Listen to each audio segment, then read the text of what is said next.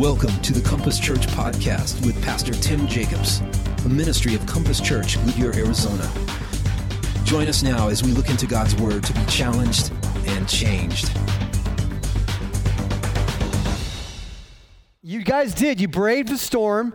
You made it, and and that's awesome. Thank you for that. I mean, right as I was coming in, or right as we were about to start the service, I was looking outside, and it was it was awesome. I love this time of year.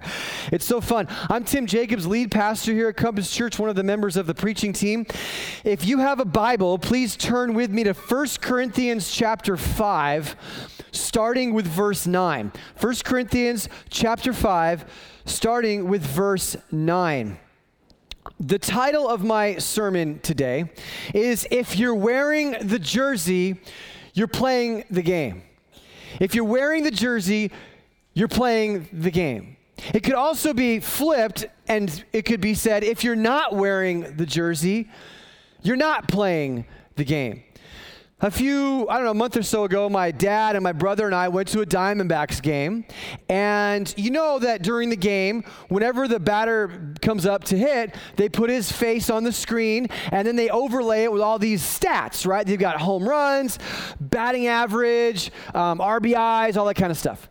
And they do that because they want everyone to see the contribution that the player is making to the team. And so you can see, because the idea is the player is supposed to be a professional baseball player, it's professional baseball, he should be a professional. And so you see how he's doing in his efforts. But it would be very strange if during this game, if all of a sudden the camera were, for example, to pan to me who's attending the game and I'm just sitting there eating peanuts or whatever, and all of a sudden they were to put my stats up on the screen. Home runs, batting average, RBI because it would just be a picture of me or the camera on me in the stands and it would just say zero, zero, zero, zero. And, and, if they did that, people would go, that's really bizarre. Why would you do that? He's, he's not a player, he's not in the game. Why would you think that he would have anything to contribute or why would you have a set of expectations for him along those lines? He's just showing up, he's not wearing the jersey.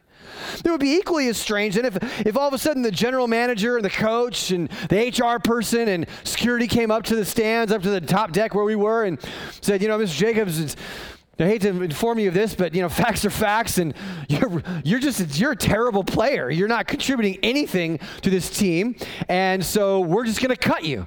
You're out of here. So here's HR. They're going to have you sign a few documents, and then Tiny here is going to escort you from the ballpark. Now imagine how ridiculous that would be. Because I would be like, I'm not even playing. Why would you throw me out of the ballpark? I'm not even playing the game. Why would you do that? It would be ridiculous. So if you can understand the distinction between those who are wearing the jersey and those who are not, it will help you understand our passage today. Because the last few weeks, Gabe and Mike have been doing a fantastic job going through a very difficult passage of Scripture. I mean, these guys teed up some stuff right out of chapter 5, and it's, it's hard stuff. And you guys, we've been absorbing this and dealing with the whole series title of figuring this whole church thing out. And in a few weeks, um, we're going to hear from Pastor Andre, who's also on our preaching team. So all four of us on the preaching team, we're going to get a chance to take a swing at, at, this at this chapter, at this series actually, which is which is is not a diff, uh, not an easy one. It's kind of difficult.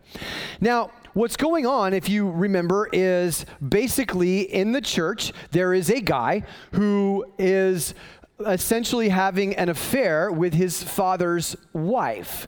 He's involved in, in, a sexual affair with her, and he's not repentant about it. He's not sorry for it. He's not even trying to hide it. It's out in the open. He's not changing anything about it. And so Paul is saying, you know, you have someone who's wearing a jersey, who's who's on the team, and he is contributing to the team losing. The, in fact, because in the city of Corinth, where the church was located, these people they were not um, they, they were actually rather licentious themselves. They, the way they would worship their gods, the people outside the church are what Paul refers to as the pagans, the way they would worship God is they go up to the temple and they'd have sex with the temple prostitutes. You know, so, I mean, some of these guys are really religious, you know, hey, honey, I'm sorry, I got to go up and worship God tonight, you know, I'll be back at 2 a.m. Th- that, that's what they would do. And even these guys knew about this guy in this Corinthian church with this brand new religion called Christianity, and they're going, those guys are nuts. I mean, that's like sleeping with your father's wife. I mean, that's so disrespectful. That's like these guys are crazy. These Christians, what are they doing? And so it's ruining the church. It's ruining the reputation of the church in the community because this guy's wearing the jersey. And so, as we look at our passage today, you can see that he's going to continue on with this whole train of thought, basically saying, you need to get rid of this guy. But he's going to make a larger point that I think is very, very important as we go through this. So let's look at this in verse 9. He says to them, I wrote to you in my letter it would be an earlier letter, not this one, not to associate with sexually immoral people. Not at all meaning the sexually immoral of this world or the greedy and swindlers or idolaters, since then you would need to go out of the world. What is he saying here? Right here, he's making a clear distinction between those who are wearing the jersey and those who are not. He's making a clear distinction between people who say they are believers in Jesus, who are Christians following Christ, and those who are not. So he's going to talk about insiders and outsiders. So when we talk about outsiders, we're talking about people that maybe have been coming to the church, whatever, but they haven't yet put the jersey on, or they're in the community. They're, they're not believers, they don't subscribe to the Christian faith. So Paul talks about them as outsiders as opposed to insiders who are people that are actually wearing the jersey. And so he's saying, guys, it is ridiculous to, to, uh, basically have a set of expectations, the same set of expectations for both groups. In fact, we are to have different expectations. It makes no sense to hold non Christians to a standard that they have not subscribed to and it is equally nonsensical to not hold Christians accountable to a lifestyle and a belief and a moral code that they have subscribed to. So there's a clear distinction between those who are, quote, wearing the jersey and those who are not. And in fact, the clearest way I could say it is like this because the message of Jesus is about saving people, not sanitizing them, it's about saving them. We must make a clear distinction between what we expect of believers and what we expect of non believers. In other words, it is not our goal as Christians to impose a moral code on the people around us. It is our goal to share about a risen Savior. That is the purpose. And so, from this, we can get several implications of this. So let me just give you two of them. Number one, Christian, don't judge the outsider, instead, make friends with them. Don't judge the person who's not a Christian, instead, make friends with them. Look again at what he says. I wrote to you in my letter not to associate with sexually immoral people, not at all meaning the sexually immoral of this world. This is very hard for a lot of Christians to understand. And I think the reason why is because we think that somehow our mission, once we become Christians, we got to get our life right and we got to begin to kind of sanitize and then even insulate ourselves from that which would corrupt us. And so that means who I associate with and the things that I'm involved with and the environments that I'm around. That what God really wants from me is to have really clean hands and go through life that way. And that is very, very understandable. Because for a lot of people who are Christians, it's interesting, some of the most legalistic people, if you even want to call them Christians, let's call them church people. But over the many, many years that I've been in ministry, 21 years full time ministry now, And over those 21 years, I've seen a lot of people, different types of people in churches. And some of the more legalistic people, the people always kind of make you feel guilty for stuff, like you go to this kind of movie and maybe you drink a little bit of alcohol and, you know, maybe you spend a little too much, you know, money on stuff or they don't like the way you're spending your money. They don't like the way they, they don't like the clothes you're wearing. And so you kind of always feel bad around them. And there's people like that kind of all around. And what I've found with those kind of legalistic people that are really into the legal parts of, following the moral code really strictly is oftentimes when you go back in their life 20 years ago, they were the ones who were the crazies. They were the hellions. They were the ones swinging from the rafters at the ASU party, right? They were crazy. And what happened to them was at some point their life hit rock bottom. It was not sustainable. And they came to church and they heard about Jesus. They, they got forgiven. They felt that forgiveness. And then they began to get involved in church culture. And as they begin to change their lives, they begin to experience the blessing of godliness. They experience the blessing of, of, of sexual morality, of, of being married to a person and staying faithful to that person, and, and the rewards that come from that. The, the, the uh, idea of not making drugs and alcohol alcohol your God or money your God. And they begin to kind of slay those gods, so to speak, and they've experienced blessing. But here's where the problem is for so many Christians is they tend to project a moral code now on the people around them rather than the gospel that saved them in the first place. Are you hearing this? Christians can tend to project their moral lifestyle and code, and that becomes the thing that starts to overshadow the message that saved them in the first place, which is everything we just sang about. Christ the King is Lord, and we can have forgiveness through his blood. The innocent Son of God died in our place because he knew that we needed him. And no matter how far you've strayed or where you are, there's forgiveness there for you. God, God wants to be your father, he wants to adopt you as his child. And all of this stuff gets lost in a moral code that gets imposed on people who never subscribe to one in the first place. And so Christianity for many people becomes very unattractive. Because all they see is, man, you just want me to vote this way and dress this way, and you want me to you want me to look like a Christian. But I don't know what that is. And so we project our code rather than projecting the cross. The problem with that, and the reason why that's so dangerous, is because you can end up with a church full of people who are very morally upstanding citizens because they got into the culture. And you know, we got we we we get married and we have kids and we we buy our nice home and we save for retirement. We make prudent decisions and we we do nice things in our community and we you know we we're involved in our kids' lives and all this and we live morally up. And there's churches with filled with people who live very morally upstanding lives, and they're all going to hell. All of them. Because somewhere along the line, they thought it was the code that saved them and their adherence to the code. And they never really understood the gospel that rescued them, the message of the cross. It's a scary thing.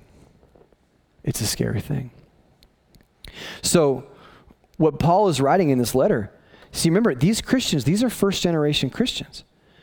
This brand new. How did these people become Christians? How, how did it happen? Well, it was pretty simple. A few, you know, somebody led somebody to Jesus, who led somebody to, and then all of a sudden it begins to, and then these people, they're still in the world. They're still rubbing shoulders with people who are doing detestable things.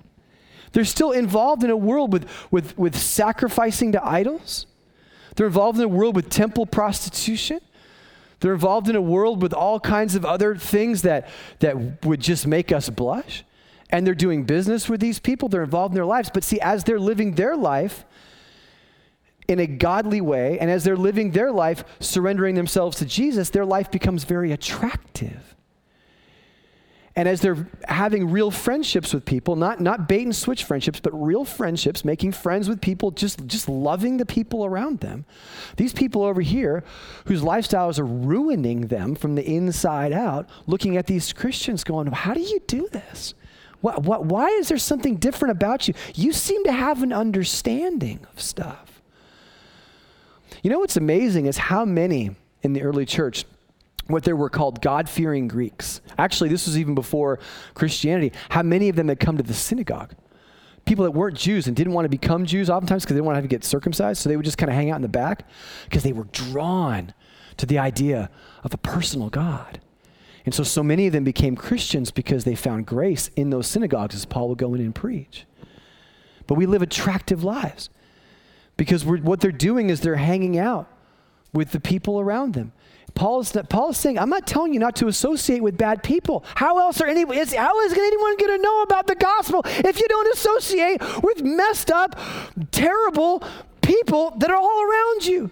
Don't insulate yourself from. I'm not telling you to not associate with sexually immoral people who are outside the church who aren't wearing a jersey. He says it so clearly. That's one of the reasons, by the way, why we don't fill up our church calendar with too many activities every week. Some people are like, why don't you have a midweek service? Why don't you do this? Why don't you do that? Because I don't, I love y'all. I don't want to spend six days a week with you guys. and you don't want to spend six days a week with me. Just ask my wife. You know, I mean, I'm okay guy on the weekends, but I'm high maintenance, you know, and I mean, I do my best, but you know, I can, I can, I can wear on people. So so what we need to do is we need to carve out time. Like we need to have, we need to be a connection group. We need to be going to our weekend service and, and, and here and been involved in, in connecting with each other. But we need to be out there around people who need to know what it is that we have. And these people's lives are going to be kind of messed up. And if we attack their lifestyle before we give them the gospel, they're going to go, I, I, I, I don't want to do that.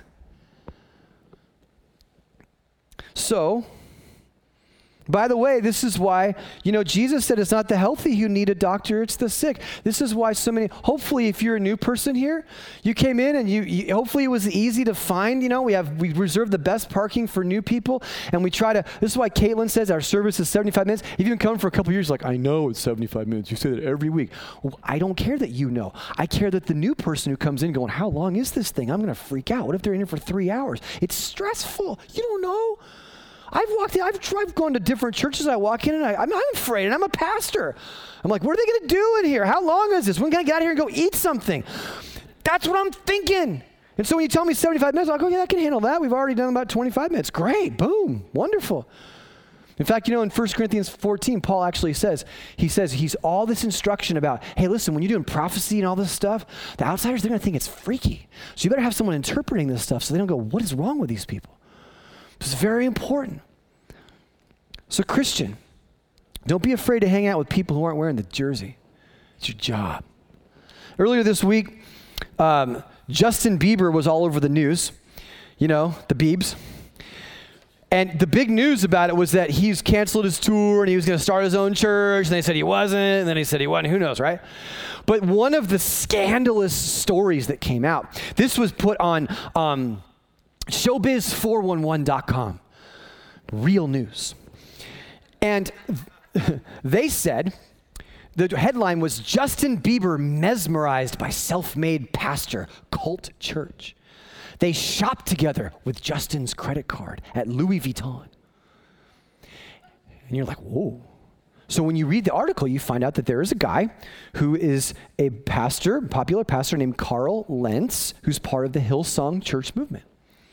Now, Hillsong Church is not a cult.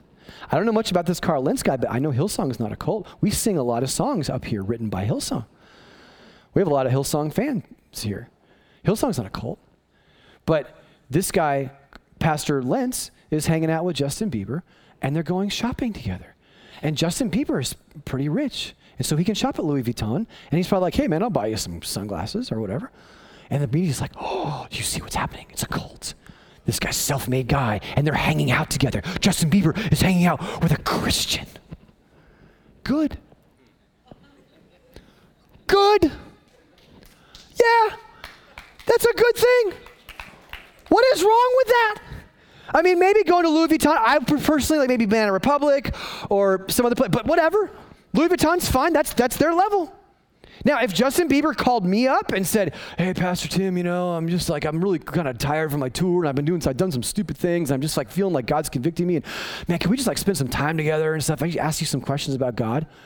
Should I say no to that? Oh no, I can't hang out with you. Everybody knows, you know, you're a you're a wicked guy. What are you talking about? So what we need are, and so now even the, the secular mainstream press doesn't know what to do with this. This is so crazy. Who is this pastor? He's a friend. He's a friend. We need more pastors hanging out with celebrities. So if you know any, no, I'm kidding, but we, what, what, what's wrong with that? Why is that wrong? Why is that so scandalous? It's a good thing. He's a young guy. He's got all kinds of fame. How would you handle it? It's amazing how judgmental the secular world can be. But just this week, another popular singer, the lead singer of Linkin Park, killed himself. I wish someone would have reached out to him. Wish there would have been a pastor hanging out with that guy. Now, that being said, relationships are often a tug of war. Either you're pulling them onto your side or they're pulling you onto their side. So I tell you to make friends with the people who, who, whose lives are a wreck. I say that with some common sense in there too. This is how I've trained. We've trained all three of our kids this way. I want my kids to be hanging around with people who don't believe in Jesus. I want that. But I always tell them, I go, listen, if they're if you're pulling them onto your side, if you're if you're having influence on them, if they're looking at your life and you're able to kind of start convincing them and you're staying in your place and you're being able to influence them for the positive, then you keep that relationship going. You keep that tension. But if they're starting to suck you onto their side and you're starting to make decisions that are ungodly and you're starting to, to, to do things that are violate what you believe in your heart, you got to let that go. You're not strong enough. Some of you guys could walk into a party where people are just getting smashed and you have no problem. You could have, a, you know, half of you, a little drink, whatever, beer, whatever, and you're fine. You could drive home. You're fine. You're not going to compromise your values. You're good. Oh, should I go to a place like that? Well, I think there's people that need Jesus in places like that. Now, I'm not you know, I mean, can you? I don't know, but, but I wouldn't run. I wouldn't avoid places like that. I've been in plenty of places, parties or whatever, people's houses where people are getting drunk and whatever else. You know, like uh, married couples and people hanging out watching a football game, and there's one guy acting like an idiot over here and whatever. Hey, I'm cool. I'm not, I'm not going to fall for that. But if you're in a situation where you cannot walk into a bar or walk into any place with alcohol without just getting smashed yourself, then don't go to those places. This is just common sense. But the idea that we have to sanitize ourselves from the people around us that who were like we were before Jesus found us and broke the cords and the, the chains that were around our neck, to think that God doesn't want us around those people, that's not biblical. I just showed you in the verse.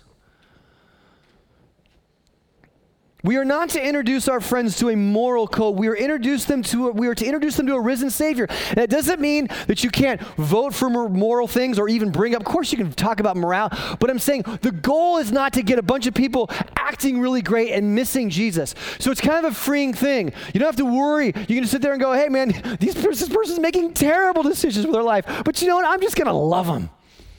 I'm just going to love them, and I'm going to talk to them." And I'm not going to freak out when they do and say things that I don't agree with. They haven't subscribed to my belief. Why would they do? Why do we think they're just going to all? The, if you don't have the Holy Spirit of God, and I, I, am more convinced of this than ever in my life, if you don't have the Holy Spirit of God, why would you want to be good? There's, you know, the only reason to be good is so you can get something. I would be the worst atheist in the world. And I mean, I mean, if I was an atheist, I'd be a good atheist, meaning I would be bad. I would rip people off because I'm not going anywhere. There's no one really watching me. I'll be, I'll follow the law because it's expedient. But I'm going to rip everybody off. Why would I know? There's no incentive.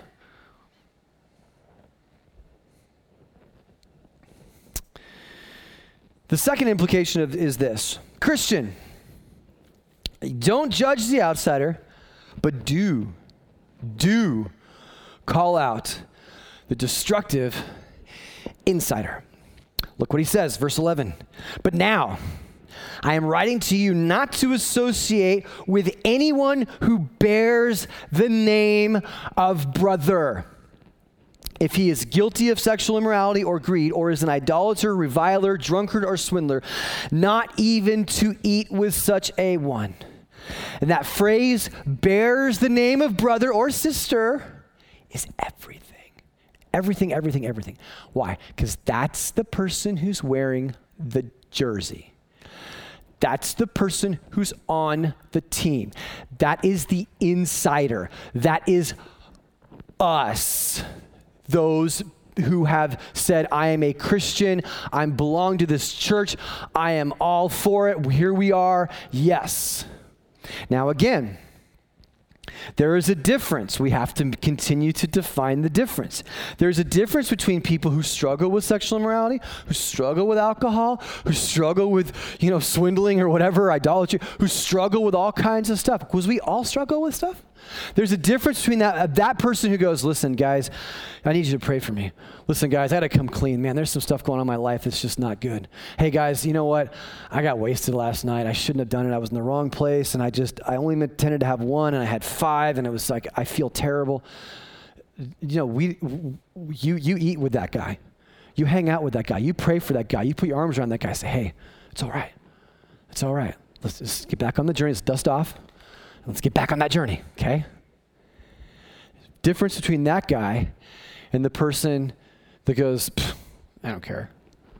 I don't care.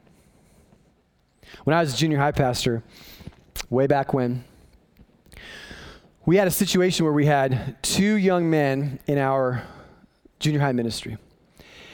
And they both had parents, mother and father. And the father of one left the mother to go shack up with the mother of the other one who left her husband to be with him. Now, these are people in the church, members of our church, who were there all the time. And now I find out that I got two, two young men who are like, So your dad left your mom, and my now is living with my mom, and yeah. So, um, these guys are like, uh, this is really weird. So I, so you know, I go talk to these guys. I'm going, what, what's the story? Well, this is what we're doing. Yeah, but you guys are like, you guys are, you guys are Christians. You know, you're like members of our church. Yeah, well, this is what we're doing. Okay. I remember one t- time they wanted to come on as chaperones on a trip. You know, like be like adult staff on our trip. I'm like, are you out of your mind? Are you crazy? You know, you, you actually think that I would let you come on the come on our trip? I said, I am trying to demonstrate to your young men that Jesus is real and that Christianity is worth something here. And you guys are completely doing the opposite. You are ruining the testimony. You are making it very hard for me to do my job. What is wrong with you guys? I'm not gonna, I'm not gonna accommodate you for one minute. You, you, you bust up one marriage and you bust up another marriage and you try to like wrestle together this. I don't know what this is at you guys. I don't know what this is. This craziness. I'm not gonna give you one iota of accommodation. Here I am, 22 years old, just out of college, junior high pastor. I went to the church leadership. I go, hey, you guys gotta help me out here. What do you do? They have to be confronted. I wouldn't even, would, eh, would, can you imagine? Hey, can we just go have lunch, just talk, whatever?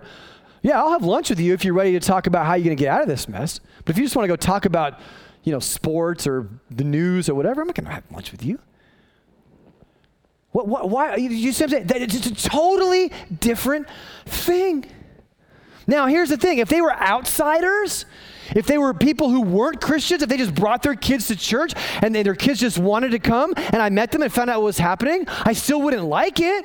But it's 100% different. I'm not going to go and go, you guys are horrible people. I'm going to go, man, okay, that's interesting. And, and you know, and I would want to talk to them or whatever, but I'm, I, I don't, why do I want to clean up someone's life before we can catch them with the gospel? I'm not worried about that right now. I want them to understand that God is calling them to something much bigger than just not being a bad moral person, but actually moving forward and worshiping God and letting that be the driver of how they live their life.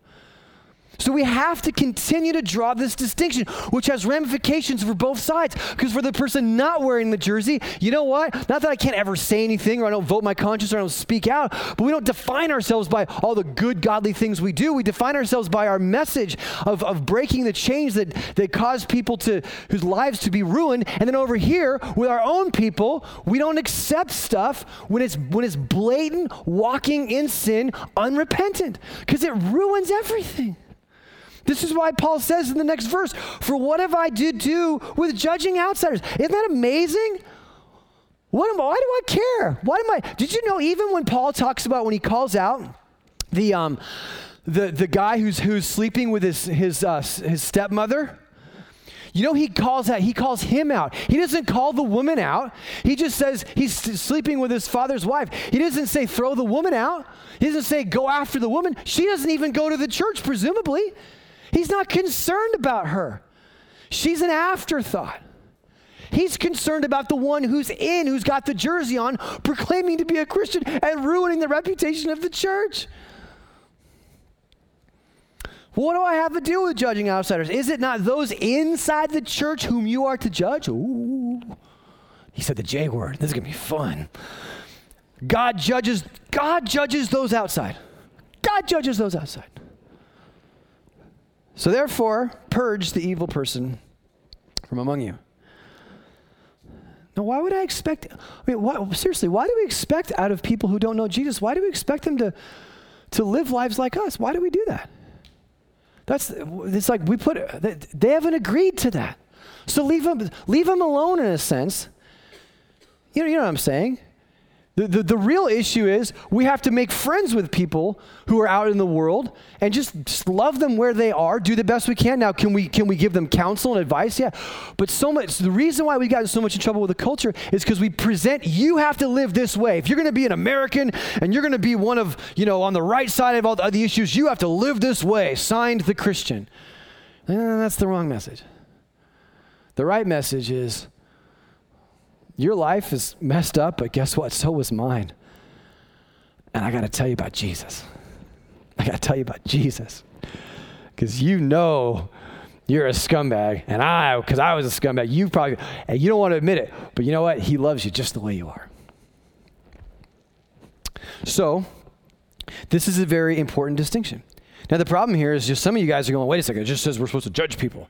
I thought the whole time, like, don't, you're not supposed to judge people. And then Paul's saying you're supposed to judge people.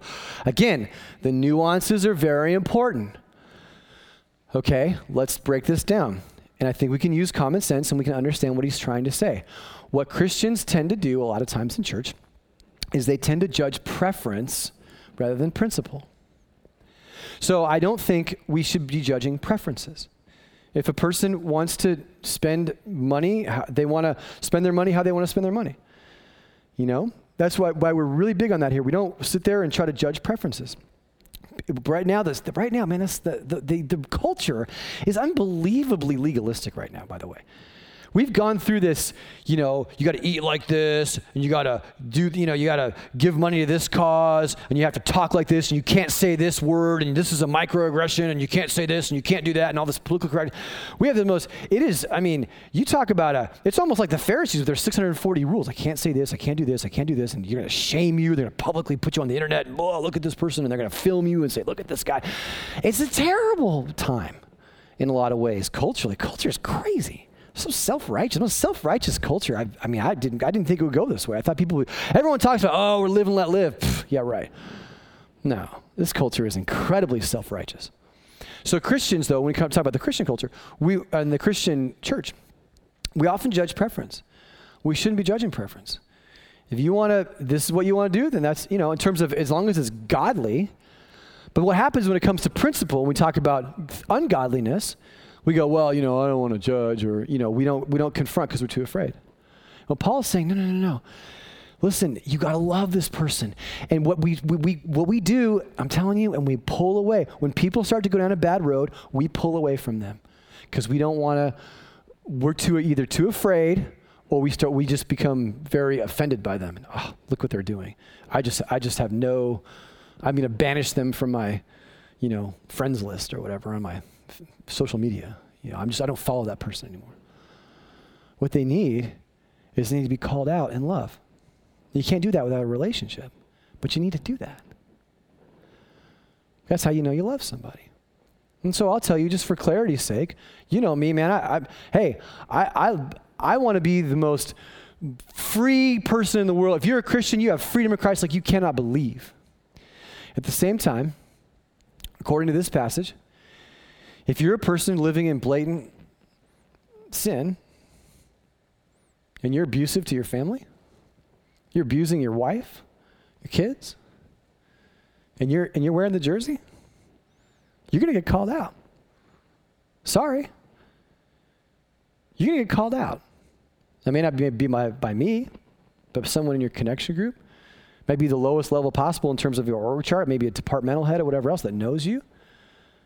But if, it, if, it, if it's unrepentant, blatant sin, you're getting wasted every night, you're getting hammered, you have a problem with alcohol, you don't think you do, and you're like, yeah, I'm good. And your family's seeing it. And it's affecting your life, it's affecting your testimony, and you and you wear the you wear the jersey. We're gonna call you out. Sorry. You know? If you're involved in, in um, sexual immorality, pornography, and someone in the church finds out about it, I'm not saying, we you know, you know what I'm saying? This is how it works. I should be called out. Shouldn't I be called out if those things were in my life? Why shouldn't they be? Why shouldn't you be called out if they're in yours? Now, if you're an outsider here today, in other words, if you're a guest and you're not a Christian, and those things are involved in your life, well, hey, you know, those, those are those are things that are destructive, and I'm going to tell you about Jesus. But I'm not going to go up and uh, get on you about all these things. That's how you've lived your life. I, th- I can show you a better life. I can show you the love of Jesus.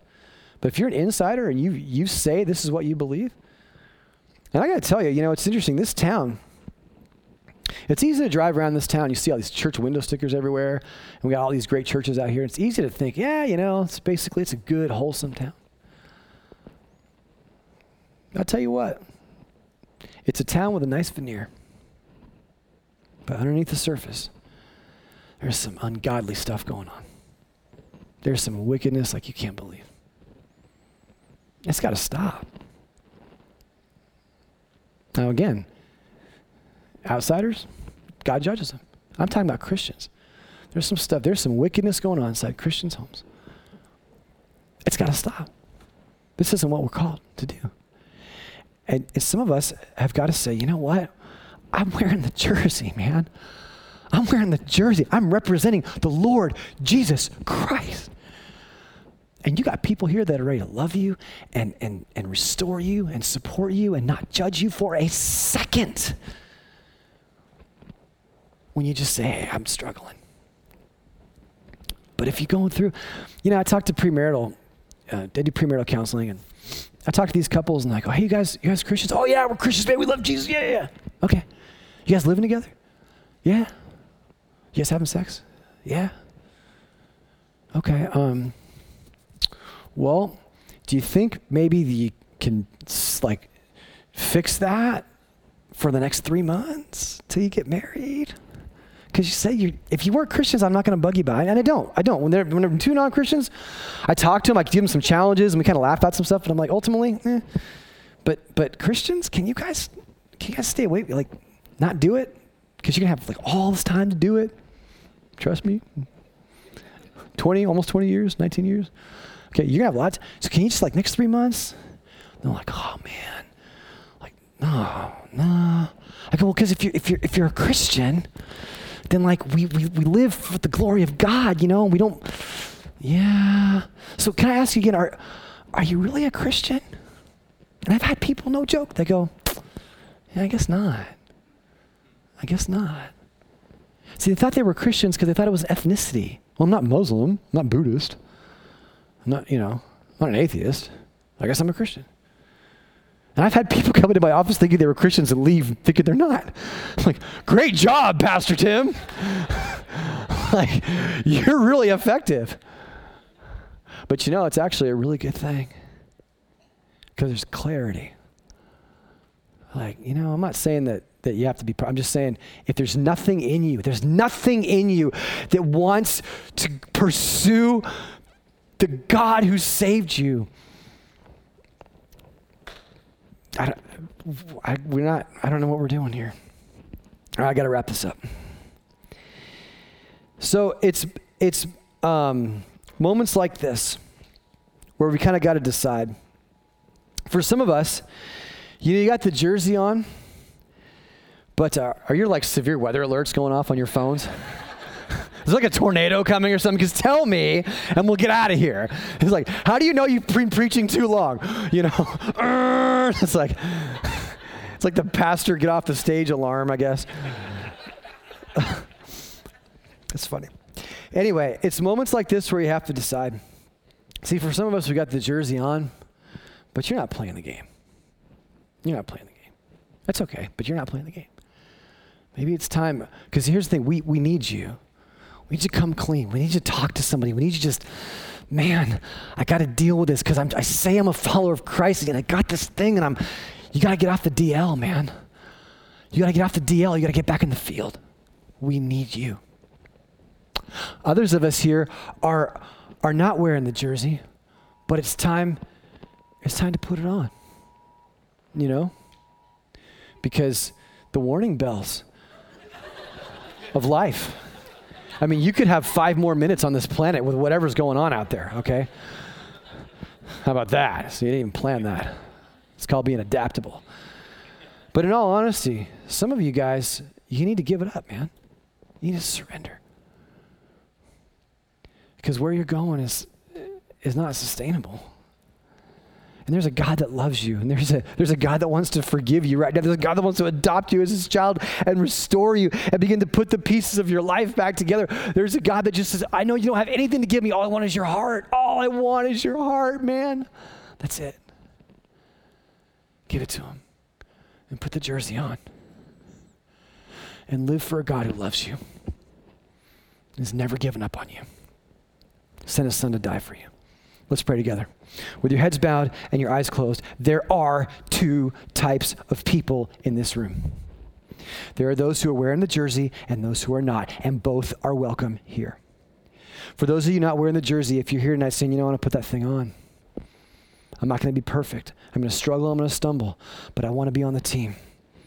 And I want to know forgiveness, and I want to know grace and I want to leave my sins at the door, baby, you're in the right spot. All you got to do, right where you are, is just say, God, take my life.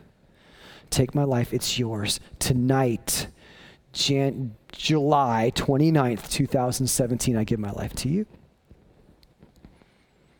I surrender. Put me in, coach. I'm a rookie. That's okay. Break me of the sins that are around my neck and strangling me the pain, the hurt, the brokenness, the regret, the torment, the addictions. God, break those things. And let me walk in freedom and in grace. The others of us who are wearing the jersey, is it time to come clean? is it time to say, you know, I got to talk to somebody? And we have people here that you can talk. You could talk to one of us. Is it time to talk to somebody now? I got to talk to my spouse. I got to find a connection group leader. I got to email this, the, the church office and just say, I need someone to talk to me. I'm wearing the jersey and I'm not playing the game. God, thank you that what this is about is grace. It's not about works, it's about grace. And so, because of that, God, may we be people who show grace to everyone that we meet. and not put re- unrealistic, ridiculous demands on people who haven't even been there yet. But yet at the same time, have the grace to confront and to challenge and to deal with those in our midst who are having some real problems. Thank you for the, the beauty of your word and the clarity of your word in Jesus' name. Amen. Thanks for joining us today. Why not ask God to change your life so you can go and change your world for Him? To find out more about our church online, go to www.compasschurch.info and we'll see you next time.